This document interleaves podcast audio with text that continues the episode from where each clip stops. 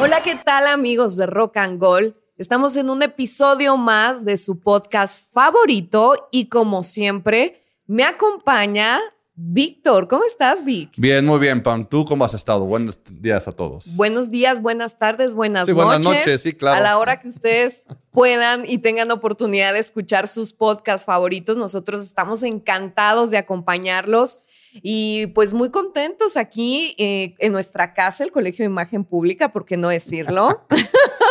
Está bien, ya el anunciote. Qué bueno que le estamos, este, qué bueno que Pam se está encargando de las menciones. Con eso Ah, que mira, ya la trae, justo. ya trae la experiencia. Estuvo perfecta la mención, Pam. Muchas gracias. Pero vaya, independientemente de en dónde estemos y lo que estemos haciendo, Pam, ¿qué es lo que buscas tú cuando vas a algún, algo- estás buscando algo, o sea, ya sea consumir un servicio, este, un salón de belleza, un concierto, un espectáculo deportivo, este, un restaurante, ¿qué realmente lo que tú estás buscando?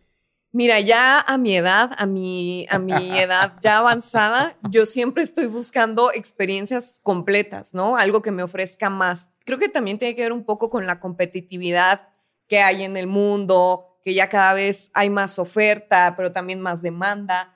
Entonces, tenemos muchas opciones de muchas cosas. Hablando, ahorita mencionaste eh, cuando vas a conciertos y me gustó también la parte de los restaurantes, que por mi avanzada edad es lo que yo ya consumo, ¿no?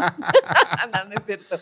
En el tema de los restaurantes, que a mí me encanta salir a comer, me encanta salir a desayunar, yo siempre busco lugares que sean lindos o que sean a mi gusto o que sea una experiencia visual Ok. eh, una experiencia, em, pues sí, a, a mí me gusta mucho esta parte del diseño, también un poquito como la psicología del diseño, eh, qué colores me gustan, qué colores me prenden, qué colores eh, a lo mejor, o, o qué espacios se acomodan esa experiencia, a lo mejor no sé si quieres comer comida oaxaqueña, ¿no? Comida yucateca, comida asiática, es muy importante el entorno. Y creo que ahorita ya por este tema de Instagram, que todo lo queremos hacer instagramiable, que todo lo queremos hacer muy visual, es muy importante, ¿no? Como, ay, quiero ir a comer tal comida y este lugar está increíble. Ya ves que ah, tú te metes a Instagram y te aparece una infinidad de reels donde te recomiendan la experiencia entera, ¿no? De que, Mira. ay, este pan está muy rico, pero el lugar está increíble.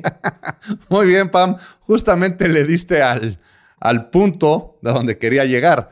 De churro al final dijiste, ay, si quieres comer comida oaxaqueña, si quieres comer este, comida yucateca, tal lugar.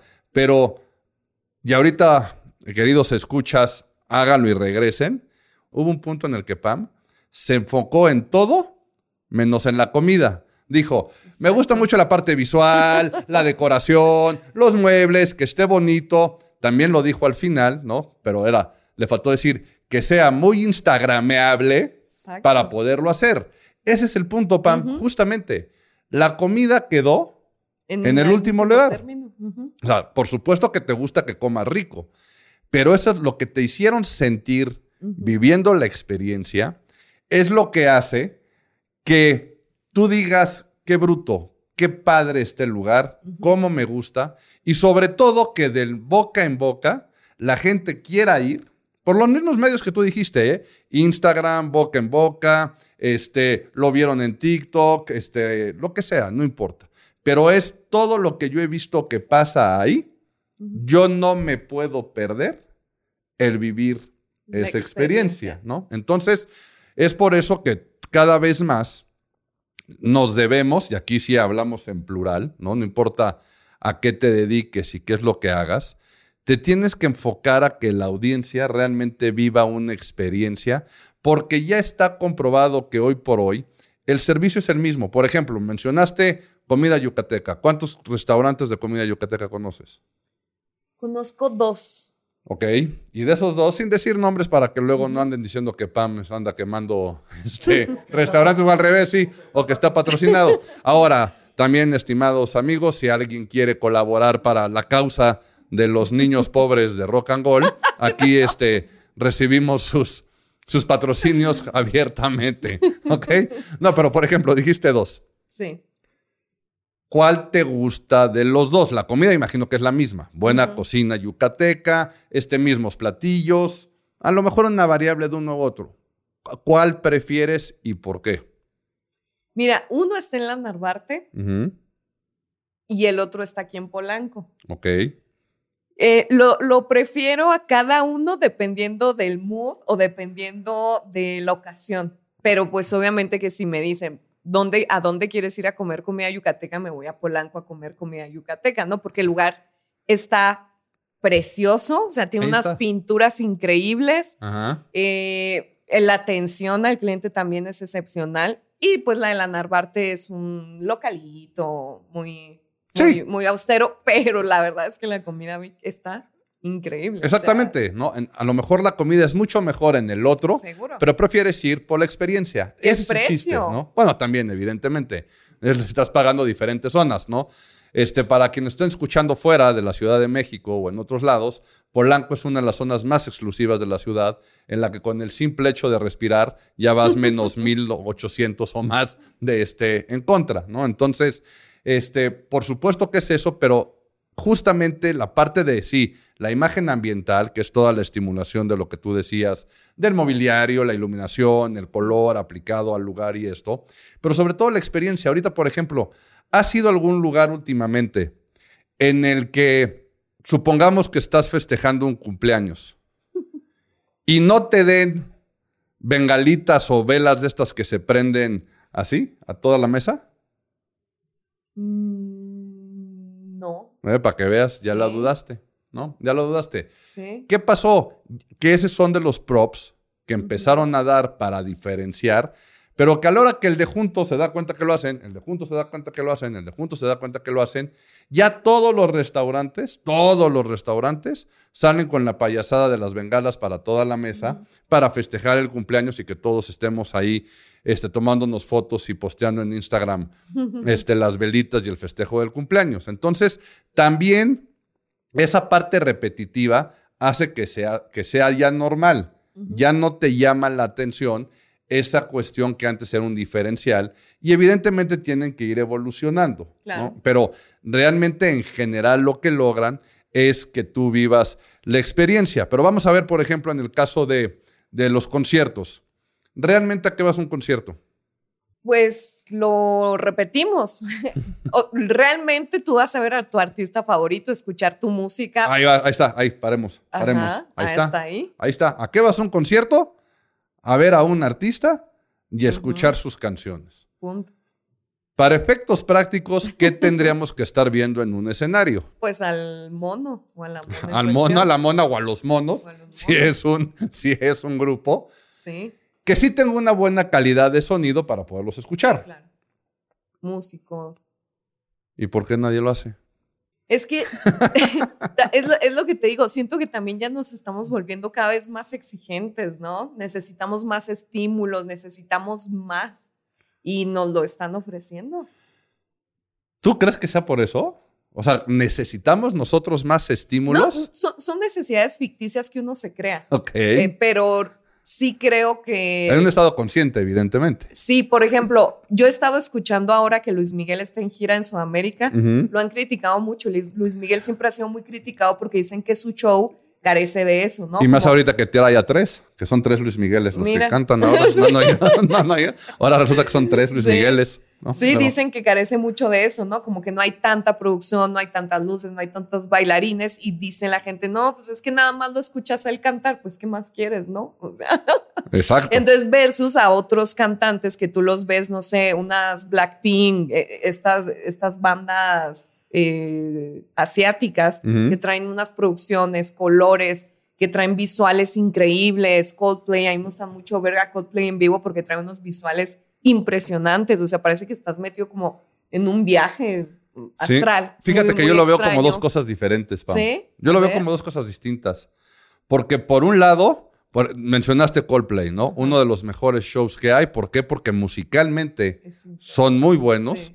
y visualmente y toda la experiencia que te hacen vivir, regresando a la importancia de vivir la experiencia, es impresionante. Pero también mencionaste a estos grupos del K-pop o algunos otros por ahí, este, no porque sean a fuerza del género, ¿no? Pero la gran mayoría poperos.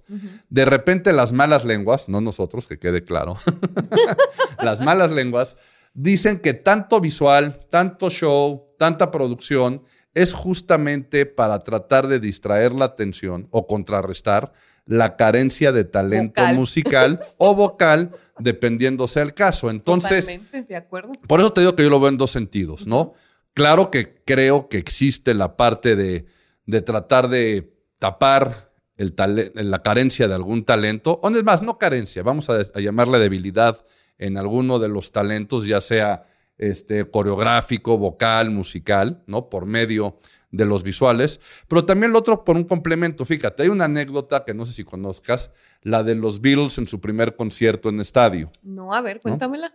Bueno, la primera vez que los Beatles se presentan en un estadio, lo hacen en un estadio de béisbol, ¿ok? Y como no había en ese entonces o no estábamos, bueno, estábamos, ¿eh? como si hubiera nacido en esa época y hubiera ido, como no estaban acostumbrados a los conciertos masivos, pues lo fácil fue que como las únicas gradas que había eran las gradas del estadio y la forma más fácil de poner un escenario era al centro de ese estadio de béisbol, y evidentemente siendo los Beatles, pues esa cosa fue un caos, fue una locura. Uno eran en su gran mayoría fanáticas, histéricas, gritonas, este, emocionadas de estar viendo a los Beatles allí enfrente. Y por otro lado eran los Beatles tratando de satisfacer musicalmente a la audiencia que los había ido a ver. Bueno, hay ahí anécdotas contadas por todos, pero principalmente hay una de Paul McCartney, en la que dice que ellos no oían absolutamente nada y que estaban seguros que, porque también aquí, este, remóntense, todos ustedes, tú también, Pam, todos los que nos están escuchando, remóntense a la, o imagínense la calidad de audio que había en esa época. O sea, ahorita estamos acostumbrados a repetidoras, este, conciertos masivos de quién sabe cuántos kilómetros de extensión y que todo el mundo oye perfectamente bien, pero seguramente, o no, el PA, ¿no? De esos, de esos tiempos, de esa época, pues estaba muy limitado.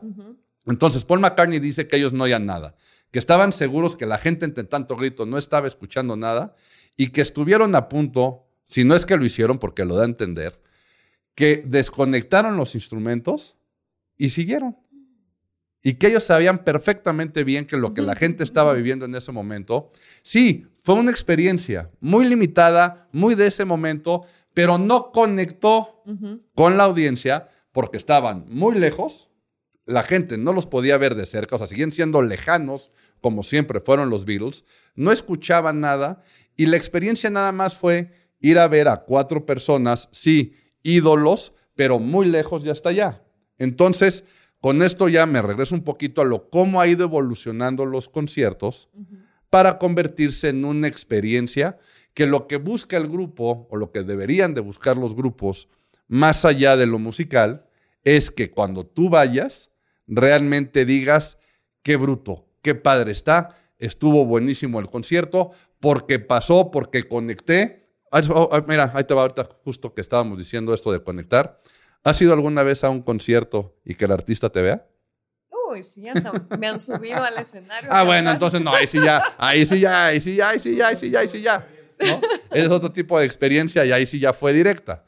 Pero sí, estás en un lugar lejano, vamos a poner, o sea, estás no tan cerca del escenario o no estamos tan guapos o guapas como lo está Pam y tenemos la suerte de que nos suban al escenario, pero a cualquier persona que tú le preguntes, ¿ha sido un concierto y te ha visto el artista? La respuesta va a ser que sí. Y todos hemos sentido en algún momento que el artista nos está viendo. Este es uno de los puntos, este es uno de los puntos de los que han echado mano los artistas para romper con esa distancia. ¿Por qué? Porque volvemos a lo mismo, ¿no? Teóricamente, o lo primero que lo que vas a un concierto es a ver un artista. Pero ir a ver a alguien en un escenario lejos, que tiene focos y reflectores en la cara, lo cual no le permite que vea para acá. Nosotros en un lugar nada más estar este, viendo, escuchando las canciones, pues ¿para qué gastaste lana en eso? Pon su disco, prende tu Spotify y pon su, Su playlist, ¿no? Prende su video en YouTube y ya lo viste y ya. Pero a la hora que empezamos con esto de vivir experiencias, fíjate cómo cada vez más, y aquí estoy entrecomillando por casualidad, los artistas cada vez se bajan más del escenario. Claro. Cada vez los escenarios tienen pasarelas. Se acercan a saludar a la gente. Prenden luces para poder ver a la audiencia. O sea, ya muchos prenden luces para poder ver a la audiencia. Y casualmente, repito y sigo entrecomillando, hacen cantar a la gente cuando ellos prenden las luces hacia la audiencia. Cada vez tienen más, que para fines prácticos es lo mismo, columpios, plataformas, grúas, palmeras, este, trapecios, por los que se pasean por toda la arena, por todo el estadio, por todo el auditorio y están más cerca de la gente. De repente se apagan las luces y aparecen en medio de la consola y de ahí van caminando por todo el auditorio, por toda la audiencia y se vuelven a subir al escenario mientras le van poniendo el micrófono a la gente para platicar y demás. ¿Qué están haciendo? ¿Es así nada más porque este, a alguien se le ocurrió? No, pues están buscando esa cercanía con su público. Pero ¿tú crees, Vi, que eso se deba también, ese fenómeno se esté dando también por las redes sociales? Que uno ya siente como lo sigo, eh, todo el tiempo lo estoy viendo, que cada vez son más cercanos, ya no son como estrellas. Volvemos al ejemplo de Luis Miguel, ¿no? que son muy misteriosos, que son muy herméticos, que no se sabe nada de ellos y pues no se diga verlos de cerca ni tocarlos. No, claro, las redes sociales han usado, han servido muchísimo. De hecho, aquí aprovecho para hacer un paréntesis. Gente que vaya a conciertos, dejen de sacar los celulares, por favor. O sea, van a ver un concierto, Ay, no a grabar. El día que tengan casas productoras y el día que les paguen por grabar un concierto, ese día sáquenlo. Porque aparte son videos que no van a volver a ver, ¿no? Hace poco me tocó llevar, aquí sí voy a hablar como anciano, llevar a mis hijas a un concierto de reggaetón, el cual yo no, este, yo evidentemente no conecto, ¿no? Ni con el artista, musicalmente no me gusta y demás, pero fue impresionante cómo a la hora que se apagaron las luces, lo único que se veían eran pantallas y todas grabando lo que iba a pasar, ¿no? Entonces, claro que, los, que las redes sociales han servido, porque además no es tanto la red social para el concierto, es la red social de la persona que está grabando, que se está tomando la foto, para, de- para enseñar, para demostrar, para sentir que fue y que por lo tanto pertenece. Y repito y regresamos aquí todo el cassette, desde que empezamos el podcast. Ahorita sí ya me vi también viejísimo usando regresamos el cassette, pero bueno, regresamos todo a eh, te estoy enseñando a través de mi red social que viví la experiencia. claro. Y que tú, que me estás viendo, te la perdiste. Para que a la hora que tú lo veas en la red social, si es que no fuiste, digas, chin, qué mala suerte, ¿no? Me estoy perdiendo o me perdí la experiencia de haber ido. Los conciertos de Coldplay, el final, fueron lo más instagrameado ahora que estuvieron en? México. O sea, todo el mundo está, bueno, todo el mundo que fue, evidentemente, este, todos subieron sus videos al final del concierto con toda la papirotecnia esta dando vueltas y demás, ahí por todo el Foro Sol. Este, todos la subieron. Entonces, más allá de las redes sociales, yo creo que es una necesidad del artista para conectar con el público, porque antes de que existieran las redes sociales, ya habían empezado con este tipo de... Ah, sí. Sí, De no, claro, ya, de público. acercamientos y de cosas para conectar. Y ahora también ya, y tú lo dijiste, ¿no? Cuando hablamos de a qué vas a un concierto, ya cualquier artista que medio se haga llamar artista y que da conciertos y que quiere conectar, va a ser alguna de estas cosas, ¿no?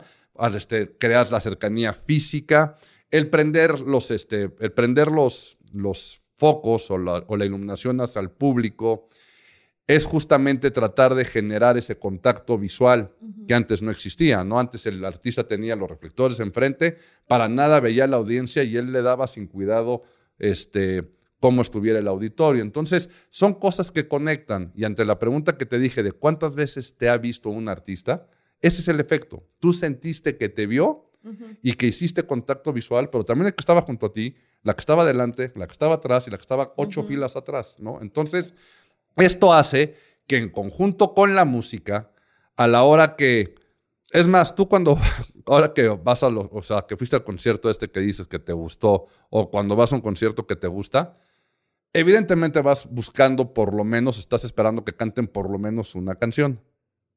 Pues sí. ¿No? No, no, no, no, no. O sea, claro que no. A ver, me, me expresé mal. O sea, tú estás esperando una canción en especial, en particular. No, claro, o sea, no, si voy a un concierto. Son muy raros. ¿No? Exactamente. A ver si en un día nos invitan a un concierto que no toquen canciones. Sería, sería muy entretenido verlo. No, pero eh, corrijo mi, mi postura. Vas esperando una canción en específico. Claro. ¿Por qué los artistas son tan desgraciados? Que si ya saben que la gran mayoría van por esa canción, porque es la más famosa, con la que todo el mundo conecta, la que casi casi que los lanzó a la fama, ¿por qué son tan desgraciados y la canten al final? Si todos la queremos escuchar, que la canten al principio, ¿no? No, no, pues le pierdes como la emoción del concierto. Eh, entonces, Yo siento que se bajarían las pilas. Ah, no, claro. Imagínate, Entonces, abres con el super hit del artista. ¿Qué pasaría? La gente se va. O sea, Sí, la gente la dice, gente ok, va, o sabes qué, voy a esperarme a las cinco que me gustan, pero como, de- está, como está estrenando disco o está estrenando canción y también les va a meter, sabes qué, ya vámonos, que son las clásicas canciones en los conciertos, que son las de ahorita vengo, voy al baño. Cualquiera que haya ido a conciertos, cada vez que lanzan canciones nuevas es cuando dices, ah, ahorita vengo, es momento perfecto para ir al baño. Pero fíjate, Última canción. Ya te llevaron por todo un clímax de emociones, desde canciones más movidas, baladas, subieron a Pam al escenario a cantar, todas se ardieron este, porque no fueron las elegidas y Pam sí, este, otra vez volvió a subir, ya nos va llevando por todos lados, ya conectó con todos, pero casualmente la última canción. La última canción, la más prendida, la que más prende a la gente, le pide al artista que avienten las luces al escenario, están cantando todos, en el coro empiezan, canten todos los de la izquierda y los de la izquierda cantan, todos los de la derecha y los de la derecha cantan, todos los de arriba y los de arriba cantan. Ahora todos juntos, con, el, con todo el auditorio prendido, todos cantando emocionadísimos, el artista en su máximo esplendor se empieza a despedir, se limpia la cara con toallas, las avienta al público y en el momento que termina la canción truena un cohete, el artista desaparece y ¿qué pasa? ¿Cómo se queda la audiencia? ¿Cómo se quedó Pam ahorita y cómo se quedaron todos aquí en la grabación? No, Todo pues el mundo se quedan queda así. contentos, No, y más que contentos se quedan así, Sí, asombrados. sí. Y lo único que alcanzas a decir es, wow, qué padre estuvo. wow, este grupo cantante es lo mejor que he visto en mi vida. ¿Por qué? Porque te metió, conectaste y el objetivo se cumplió. Viviste la experiencia del concierto de el que me digas. Por eso digo que cualquiera que se haga llamar artista, por muy, muy principiante que sea o muy eh, de medio pelo, si quiere tener un buen concierto, va a tener o debe de hacer cualquiera de estas cosas porque el secreto está y la conexión está en la experiencia. Claro. Oye, Vic, ¿y estos eh, conciertos ahora que se están dando cada vez después de pandemia, lo vimos que se exacerbó más, se están encareciendo muchísimo los boletos de los conciertos, pero ya es una cosa, Sí, a mi parecer, que es muy exagerada, ¿no? O sea, hay familias que están gastando, el otro día escuché de un conocido que gastó casi 100 mil pesos en llevar a su familia un concierto de Taylor Swift y contaban que la experiencia era muy padre porque les, hasta les daban como una cajita y, y él me lo dijo así, ¿no? Como Taylor Swift, Taylor Swift te da una cajita Fíjense. este, con, con un vasito y no sé qué tanto tenía y que las pulseritas que traían las niñas. Y bueno, o sea, me tocó platicar con una chava de más de 40 años que estaba fascinada con el concierto y pagó 25 mil pesos por un boleto. Y me dijo ella que fue muy barato, ¿no? Y me comenta esto, me dijo, o sea, barato para lo que, Sí, lo que no, sí, viendo. Me lo dijo, "Es que entiendo, yo lo estaba entiendo. cerca y la experiencia fue increíble, era fascinante. Este, yo dije, bueno, o sea, yo por Beyoncé, que yo considero que es una de las más grandes eh, cantantes contemporáneas y que te hace un show que ella baila, ya estoy como, como Niurka, ¿no? ¿Bailas? ¿Cantas? ella sí baila, ella sí canta. Este, bueno, ella, ella tiene muchos atributos, eh, no se diga también toda su producción, toda la experiencia que vives con Beyoncé, pues es increíble, ¿no? Es inigualable. Yo ni por Beyoncé pagaría esa cantidad, yo creo que 5 mil pesos pagaría lo mucho. Pues bueno, eso ya 7 también. mil pesos. Pero bueno, a lo que voy es que sí, como comenta esto la gente, ¿no? Como toda esa experiencia englobada. Que están dispuestos a hacerlo. Es- ¿no? Exacto, están dispuestos a pagar Ajá. todo eso. Y yo, o sea, yo no sé si este, estos precios se han disparado tanto post pandemia por el tema de que los artistas ya no generan tantas regalías como antes, ¿no? Que ellos generaban muchísimo dinero con los discos y ahora lo que las plataformas les dan pues es mucho menor a lo que ganan. Que incluso Taylor Swift como lideraba este grupo eh, de artistas que en algún momento dijeron, ¿saben qué? Yo voy a sacar mis canciones de estas plataformas Ujú. porque pues no estamos generando lo justo que debería de generar un cantante. Y no sé si sea también es- es- ese mismo tema que tómala en los conciertos ya, ok, yo te ofrezco una experiencia muy completa, pero pues te estoy cobrando un boleto en 18 mil pesos. ¿no? Eso yo creo que también ya, yo es más, sería padre un día invitar a alguien que se dedique bien a hacer conciertos, que nos pueda explicar a ciencia cierta cómo se reparte, pero en la pura lógica y el poco conocimiento que, que podemos llegar a tener, pues es una cuestión nada más de cuánto te cuesta traer al artista, cuántos millones de dólares te cuesta toda la producción para poderlo tener, y en base a eso es el número de gente que le cabe al recinto en el que lo quieras hacer, Ah. en lo que tienen que, que ¿Tú costar. crees? Pero, pero se- eso, o sea, cada vez la vida se va a encarecer más. Ah, no. O sea, imagínate, no, pues como cuesta mucho traer a fulanito, ya te voy a cobrar 80 mil No, pesos claro. un boleto para irlo a Claro, ver. ¿no? Y además también responde a que la gente está dispuesto a pagarla. ¿no? Tú ahorita dijiste, yo no estoy dispuesto a pagarla por Beyoncé, aunque sea mi artista favorita, pero con Taylor Swift, que ahorita sí, este, hablar mal de Taylor Swift es peor No, que hablar de este, ¿no? Es peor que hablar de religión, política y fútbol al mismo tiempo, ¿no? Pero hay gente que está dispuesta. Y fíjate, dijiste esto de las pulseritas que regalan y demás, pero la realidad es que son la misma audiencia, la misma gente y las mismas fans de Taylor Swift Sí, la- las que intercambiaban las pulseritas Ah, y ¿sí? lo harían. Sí, lo que lo hacían. ¿No? Esto Las en relación, sí, exactamente, en relación a unas canciones y demás. Pero ya que dices también de pulseritas y de cosas, ya De hay muchos conciertos, no, pero también hay muchos conciertos que ya en la entrada te, te reparten principalmente pulseras o dispositivos este, que se prenden de luces y que la misma gente técnica del concierto en ciertos momentos los prenden porque ya están programados en diferentes colores, diferentes formas y al final hay unos tambos para que los regreses porque no te sirve de nada. Creo que en algunos sí te los llegan a veces a regalar para que te los quedes como, como souvenir, pero regresamos al punto. ¿Están dispuestos a pagar la millonada o la este, cantidades exorbitantes de dinero por justamente eso? O sea, admiro al artista y estoy dispuesta a vivir la experiencia porque si no la vivo, no pertenezco a. Entonces, es un,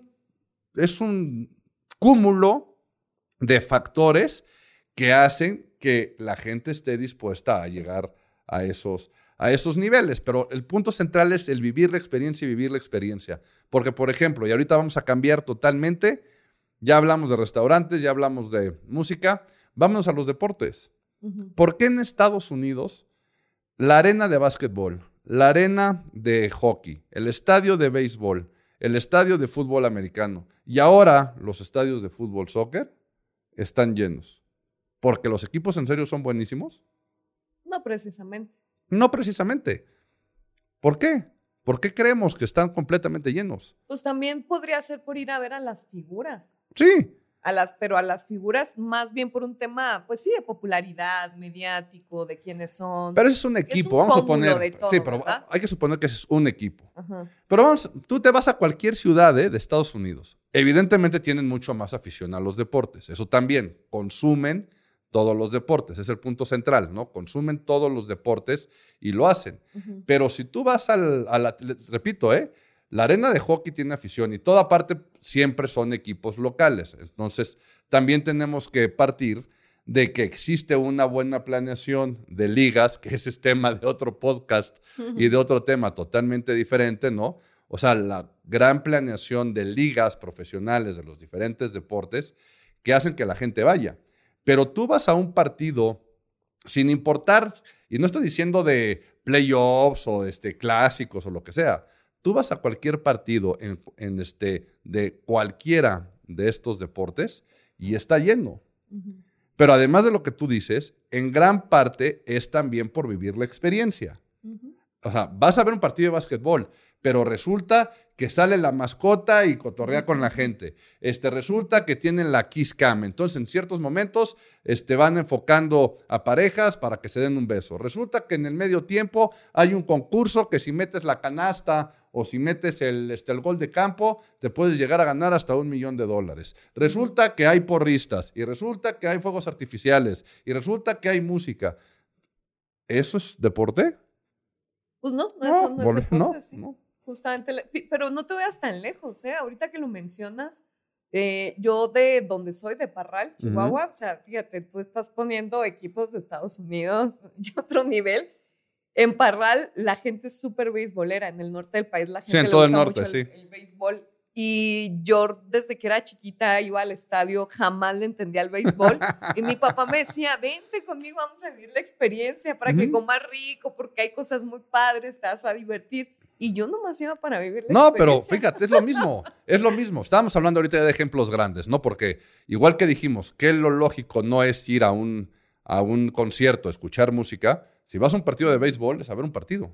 No hay nada más que hacer. Ahora, le van sumando todo esto que hacen que vivas la experiencia y no importa si es a nivel internacional, con un super show o local, a ti te llevaban para vivir la experiencia de cómo se, este, cómo se desarrollaba el partido de béisbol en Parral, pero igual que cuando eres chico, lo primero que te quieren llevar o lo primero que te llevan es a un estadio de fútbol y yo creo que para los que nos gusta o los que hemos vivido de chicos haber ido a un estadio, la primera vez que entras a un estadio es algo impresionante, ¿no? Entonces, todo se trata de cómo te hacen sentir, cómo lo tratan de ver y creo que hasta en la vida, cada quien en su propia vida, tienes que empezar a pensar en cómo puedes ir creando para ti y para los demás experiencias. Experiencias, claro. Pero fíjate, la experiencia ya está implícita en todo, ¿eh? En lo que tú hagas, en cualquier actividad, ya sea de comer, deportes, eh, de ver un espectáculo, ver un deporte, ya en todo, todo es conceptualizado para que vivas la experiencia. A mí me llama mucho la atención antes cómo los gimnasios eran tan austeros, y literal eran lugares donde nada más se levantaba pesa, peso o corrían. O sea, ahora te encuentras una infinidad de estudios, de tipos de entrenamientos, donde te invitan a vivir la experiencia al correr, al remar, eh, donde involucran elementos para que tú te sientas más motivado, para que te sientas en un ambiente, no sé, lo que tú busques, en, en un ambiente este, pues más alegre, en un ambiente más tranquilo. Y todos estos estudios ya te invitan a vivir la experiencia más que ejercicio. Exactamente, ¿no? Y te dan, la, te dan la oportunidad de que tengas hasta uno diario y tú estás dispuesta a ir a cinco, si es que vas de lunes a viernes a hacer ejercicio, a uno distinto porque tiene los, los diferentes moods. Pero también es esto, ¿no? Lo que hablamos al principio y yo creo que con esto podemos cerrar perfectamente bien y concluir que servicios hay muchos, conciertos hay muchos, deportes hay muchos, taquerías, este tiendas de ropa, centros comerciales, da igual. Somos muchos, personas hay muchas. Y creo que la base del éxito o un punto que puede ser diferencial es qué experiencia le haces vivir a tu audiencia y mayor rango de éxito podrás tener. Ay, mira, qué bonito sonó eso. bueno, pues quedémonos con eso, Pam. Me dio muchísimo gusto estar contigo en este capítulo. Igualmente, Vic. Síganos en nuestras redes sociales. Yo soy Víctor Gordoa F. Y yo soy Pamela Grauri. También sigan al podcast Rock and Gold. Suscríbanse, denle like. Nos vemos en el próximo capítulo. Cuídense mucho.